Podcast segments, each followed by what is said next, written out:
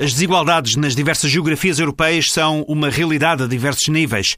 No que diz respeito aos acessos a novos tratamentos e a medicação inovadora, a Apifarma e a Federação Europeia das Indústrias e Associações Farmacêuticas quantificaram na última semana essa desigualdade.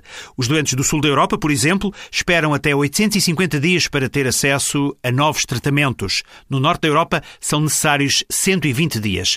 Esta é apenas uma das razões que leva as duas entidades que promoveram uma conferência virtual com diversos responsáveis europeus na área do medicamento a pedir um fórum de alto nível. Agora o que pergunta Cristina Campos, vice-presidente da Associação Portuguesa da Indústria Farmacêutica, é, segundo entendi, eh, o que pretendem uma abordagem holística, completa e com protagonistas de toda a cadeia da saúde. O contributo deste fórum, no fundo, é um contributo estratégico, por um lado, no fundo, procurar assegurar esta equidade de acesso uh, e também de reforçar uma, a solidariedade entre os Estados-membros da União Europeia. Mas, do ponto de vista mais concreto, uh, esta plataforma, este fórum multilateral de alto nível, permitiria, na nossa opinião, uh, e não só, co-criar, no fundo, estas propostas concretas. Quem é que pode ou quem gostariam de ver neste fórum multilateral? Os governos de cada país, os responsáveis europeus? Obviamente que a indústria farmacêutica será um, um, parceiro uh, e um interveniente crucial para participar neste fórum, não só porque a indústria uh, desenvolve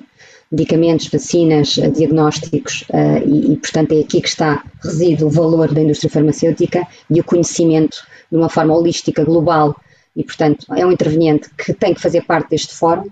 E, por outro lado, todos os intervenientes na área da saúde. E quando falamos de todos, falamos desde os decisores políticos, governamentais, os reguladores, as autoridades de saúde, tentando aqui uh, efetivamente ter um contributo dos vários Estados-membros um, ehm, à volta da mesa desde o início e não uh, e, e, com o mesmo o mesmo peso, digamos assim, e não uh, numa for em forma de consultoria ad hoc, mas sim uma comissão no fundo interpares que leva a, que, que traga ao mesmo nível de, de, colaboração todos estes intervenientes. Como é que se garante a, a inovação e o desenvolvimento tecnológico na saúde, garantindo ao, ao, mesmo tempo a estabilidade, ou melhor, a sustentabilidade dos sistemas de saúde já debilitados ainda antes da pandemia? Essa, de facto, tem sido a pergunta dos últimos meses ou ano, desde que a pandemia uh, surgiu, não é? E, e, e não, há, não há dúvida nenhuma hoje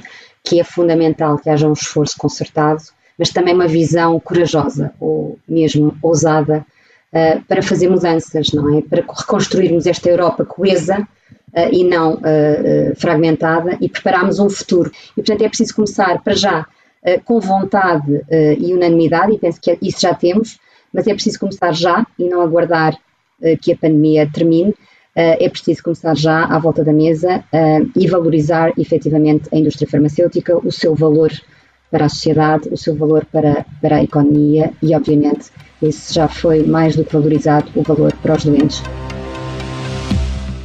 Conversas Mais Saúde na Europa. Uma iniciativa da TSF com o apoio da Apifarma.